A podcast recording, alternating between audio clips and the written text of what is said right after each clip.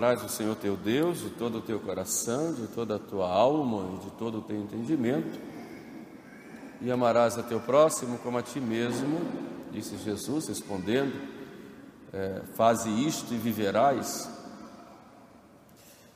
Quem é o meu próximo? Pergunta aquele doutor da lei, aquele teólogo, e Jesus então conta a parábola do samaritano. Essa palavra, a parábola deu várias interpretações, e muitos interpretaram, inclusive os santos padres, como o samaritano sendo o próprio Jesus que desce do céu, vindo ao encontro do homem caído, caído pelo pecado. Mas, na verdade, estudando o contexto que se coloca ali, é, a intenção de Jesus foi falar exatamente da caridade. E, sobretudo, da caridade para com o próximo, que deve ser fruto da caridade para com Deus. Deus caritas est, nos diz lá São, São João.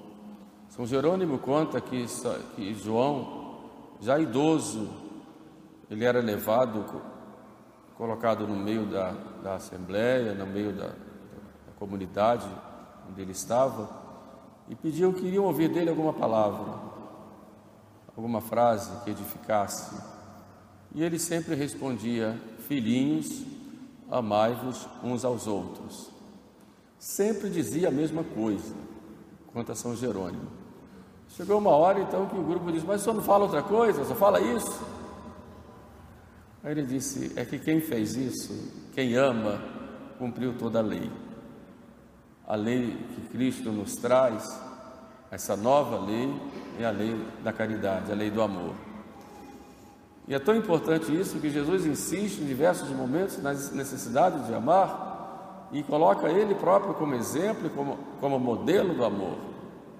Amai-vos uns aos outros, e Ele acrescenta: Como eu vos amei um amor que vai às últimas consequências, um amor que se doa, que se entrega, um amor que vai até aqueles que são os nossos inimigos. Amai-vos uns aos outros como eu vos amei. E a parábola do samaritano, do bom samaritano, que era considerado para os judeus o inimigo, por isso Jesus, de propósito, até no sentido de uma provocação, coloca para aqueles judeus aquele doutor da lei, fariseu, cheio de si, considerando que sabia de tudo, embora discutissem qual seria o maior mandamento, havia quase 400 mandamentos e preceitos e discutiam qual seria o maior, e Jesus resume tudo nesse. É a ele que Jesus coloca então o dever da caridade. A caridade para com Deus e que deve ser expressa na caridade para com o próximo. Santo Agostinho nos ensina que o caminho mais rápido para se subir até Deus no seu amor é amar o próximo. Isso vai de encontro àquilo que disse São João: como é que nós vamos dizer que amamos a Deus que nós não vemos, se não amamos o próximo que nós vemos? E Jesus nos chama atenção quando fala das obras de misericórdia tudo o que fizestes ao menor dos meus irmãos, foi a mim que o fizestes. Portanto, mandar, existe um mandamento de amar. E poderíamos perguntar como amar tem que ser um mandamento, Deus manda. Isso nós perguntamos porque temos o amor hoje como se fosse um sentimento apaixonado, como uma espécie de química dentro de nós, em que vamos com o outro ou não vamos com o outro. Às vezes dizemos para o outro, eu não vou com ele. O meu anjo não combina com o dele. Coitado do anjo, não tem culpa de nada, né? Você que é um miserável aí, que um vaidoso, orgulhoso, né? Eu não vou com ele. Já olhei e já senti que não dá. Quer dizer, tem isso como é, não pode me mandar amar, né? Mas é um mandamento. E é um mandamento e é também um dom, que Deus é amor. Então, é um mandamento e é um dom. E a virtude teologal da caridade é uma virtude infusa, vem de Deus. e infundida em nós no batismo, mas requer de nós atitudes. Por isso, hoje vamos falar um pouquinho de como é que nós devemos amar o nosso próximo. Os autores nos chamam a atenção para amarmos o nosso próximo em pensamentos, em palavras e em obras. E repito, é um mandamento. Eu tenho que amar. Como diz um santo aí conhecido, devo amar até doer. E Santo Agostinho diz: ama e faz o que queres. E a medida do amor é amar sem medida. Como é que eu vou amar o meu próximo nos pensamentos? Primeira coisa, nos diz São Paulo, é ter para com o próximo é, sentimentos de compaixão e de alegria. São Paulo resume isso numa frase: chorai com os que choram e alegrai-vos com os que se alegram. Olhamos o exemplo de Jesus Cristo quando encontra aquela mulher viúva e que perde um filho único. E o evangelista São Lucas diz que Jesus moveu-se de compaixão. Na linguagem bíblica, naquela época, a compaixão era algo muito das vísceras, enquanto o raciocínio era do coração, nas vísceras, porque havia lá um movimento interior. E São Marcos fala isso em diversos momentos, sobretudo quando Jesus faz a multiplicação dos pães, né, em São Marcos mas Jesus moveu-se, quer dizer, houve uma, uma revolução interior ao ver aquela mulher chorando e triste porque o filho tinha morrido. E Jesus disse: Não chores, e move-se de compaixão. E São Paulo fala: Tende entre vós os mesmos sentimentos que teve Jesus Cristo, de modo que o amor ao próximo passa pelos nossos pensamentos quando nós temos compaixão, ou seja, nós sofremos com o próximo, olhamos os seus sofrimentos e nos movemos interiormente, procurando, de alguma forma, amenizar aquele sofrimento e exercer em nós a misericórdia de Deus naquela pessoa, sendo instrumentos dessa compaixão, desta misericórdia. Isso é caridade. Mas São Paulo diz também: alegrai-vos com os que se alegram. Aí nós pegamos aquela aquela passagem de Jesus que fala do, do, do, do, pastor que, quando recebe, acha a ovelha perdida, põe nos ombros e chama os outros, diz: Alegrai-vos comigo, porque eu achei a ovelha perdida. Por isso, a caridade passa também pela alegria do outro. Eu me alegro quando o outro se alegra, eu festejo quando o outro festeja, eu agradeço a Deus quando os outros agradecem, quando os outros têm motivos para gratidão. É algo muito interior meu, então eu tenho que ter este sentimento, esta moção interior de caridade para com o próximo. Isso digo de modo positivo. Mas de modo negativo, como nos diz o catecismo, eu tenho que ter o cuidado de não ter pensamentos ruins contra o próximo. Isso passa pelo oitavo mandamento de não julgar o próximo. E Jesus nos fala: não julgueis e não sereis julgados. E esse julgamento, não digo julgar atitudes, porque julgando atitudes não estou julgando o próximo em si, mas julgando as intenções do próximo. Eu tenho que ter muito cuidado de olhar no próximo, isso já nos diz lá São Francisco de Sales, no Tratado do Amor de Deus, eu devo olhar o próximo e sempre ver o que ele tem de bom, não o que ele tem de ruim, o que ele tem de bom. E aí eu me lembro de São, de São Vicente de Paula, que certa vez foi lá numa casa, acho que eu já contei essa história aqui, mas quando a gente vai ficando velho vai repetindo as histórias, né? É, ele foi numa casa lá para tentar convencer uma senhora cujo filho tinha sido eleito abade e ele era um filho indigno, era um padre indigno, beberrão e dando maus exemplos, e ele vai lá, a rainha disse: vai lá e tenta convencê-la. E quando ele fala do filho dela, ela fica furiosa e briga, e ela tinha um grande respeito por São Vicente, né? E fica furiosa com ele, e grita e tem um ataque de histeria, e depois São Vicente tenta acalmá-la e ela vai e pega uma cadeira e joga em cima de São Vicente, abre uma brecha na testa, ele começa a derramar sangue, o padre que estava no, no, na antessala corre, entra na sala e pega São Vicente, leva, ele coloca um lenço e tal, e ele, vamos, vamos, vamos, e São Vicente olha para o padre e diz, puxa vida, o que faz o amor de uma mãe, hein? O que faz o amor de uma mãe, né? Quer dizer, ele, apesar de estar lá em sangue, disse, é, realmente, ele olhou o que tinha de bom. Nós somos, dificilmente nós olhamos o que o outro tem de bom e sempre julgamos o que o outro tem de mal. E se ele faz dez coisas boas e faz uma má, nós então pisamos em todas as outras. Isso aqui não existe, vai para o lixo, o que importa é isso aqui. E às vezes uma atitude má de uma pessoa não significa um hábito, é uma atitude, como nós temos, e Deus muitas vezes permite as nossas quedas para nos dizer: olha, você tem que ser humilde, tem que ser humilde, olha como você caiu. Mas às vezes nós levantamos né, uma falta do nosso próximo, mesmo dentro de nós, uma falta que nós soubemos, ou que alguém falou, ou que vimos, etc., como se aquilo fosse um hábito contínuo e não olhamos tantas coisas boas que aquela pessoa faz e fez. Entenderam? É, por isso é que preciso ter muito cuidado com o julgamento interior que nós fazemos com relação ao próximo.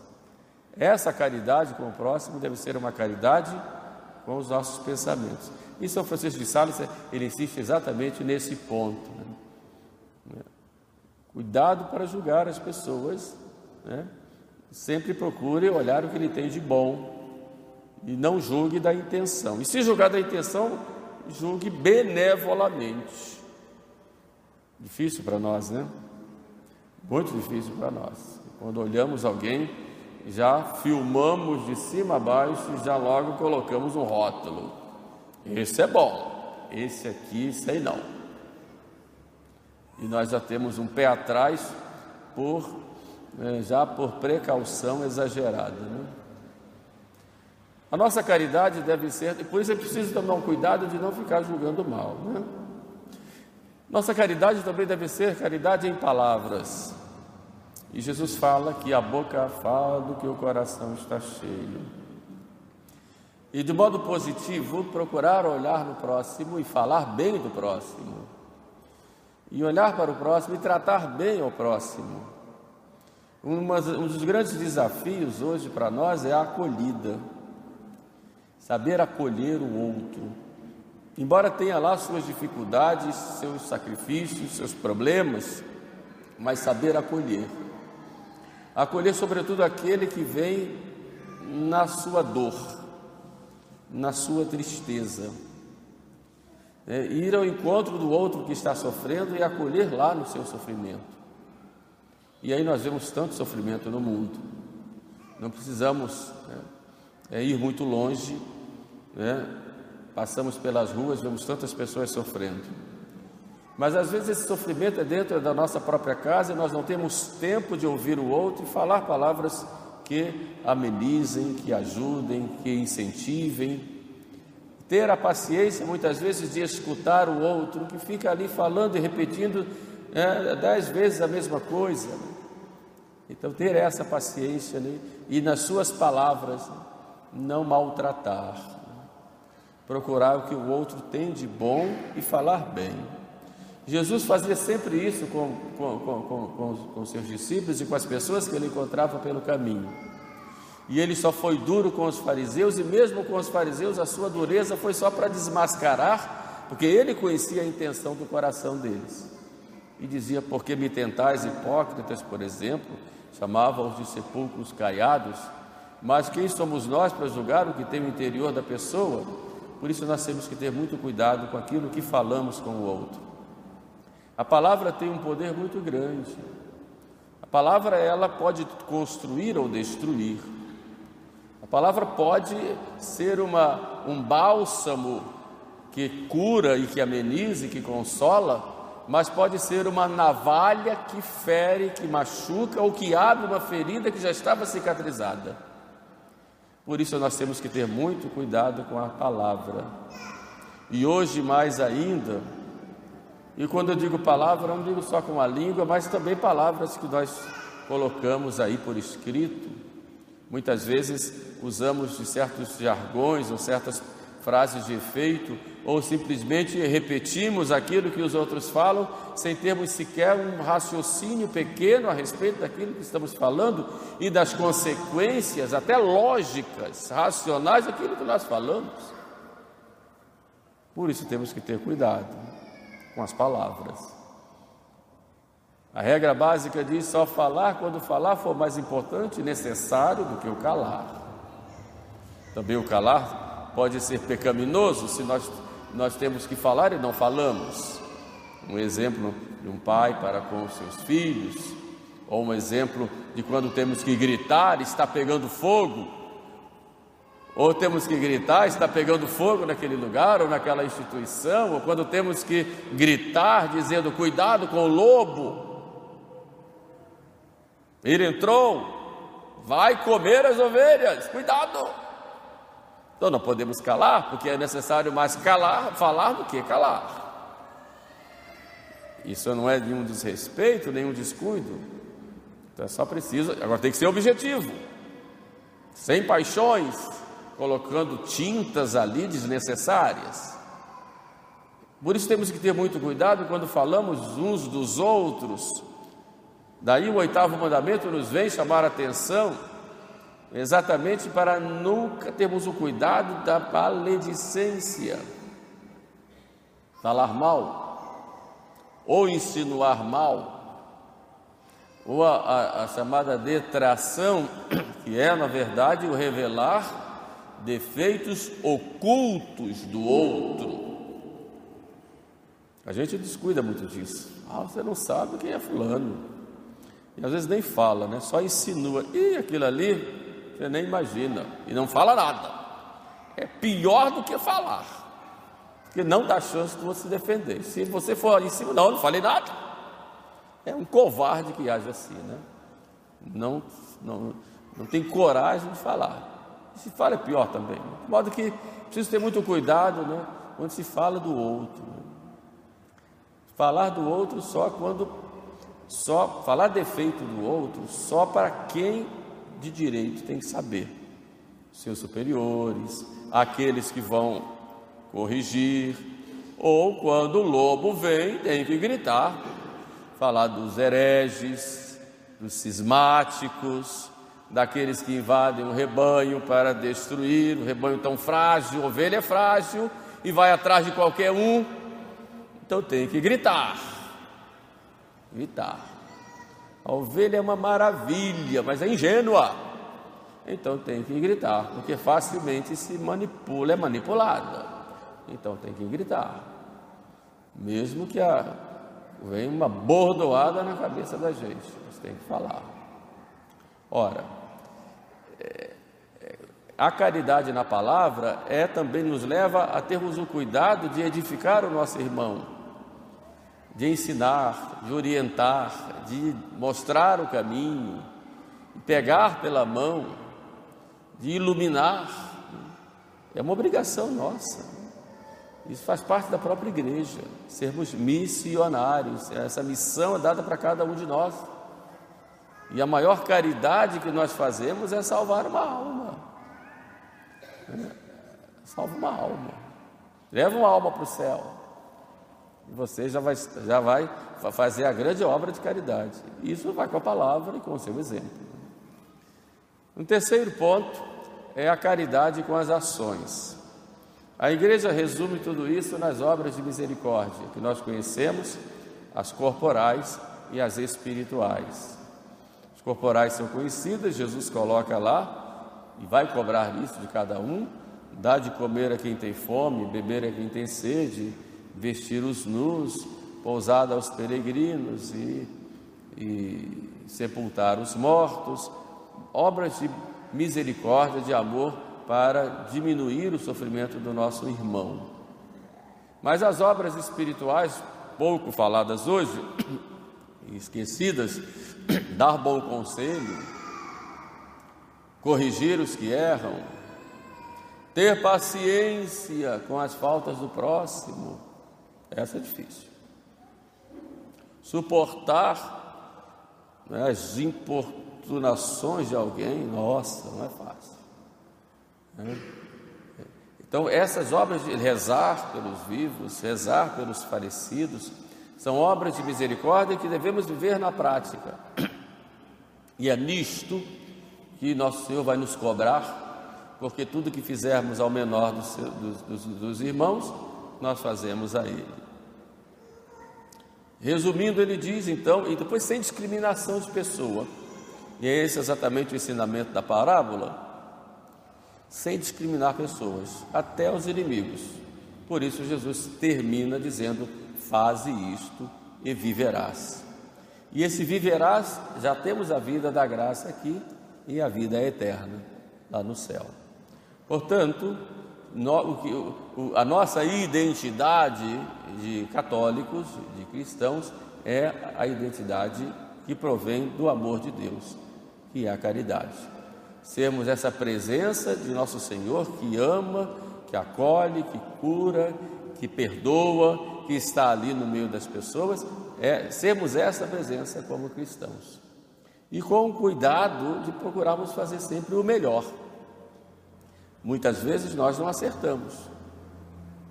Às vezes temos uma intenção boa e dá errado. Deus entrega nas mãos de Deus. Eu fiz para Ele. Não importa se eu fiz um projeto e não deu certo. Bom, para Deus já deu certo, porque Deus não precisa. Mas o que importa é a intenção que eu ponho em cada obra que eu faço. Faço sempre por amor a Deus. Por isso Cristo disse: Bem-aventurados os puros de coração, porque estes verão a Deus.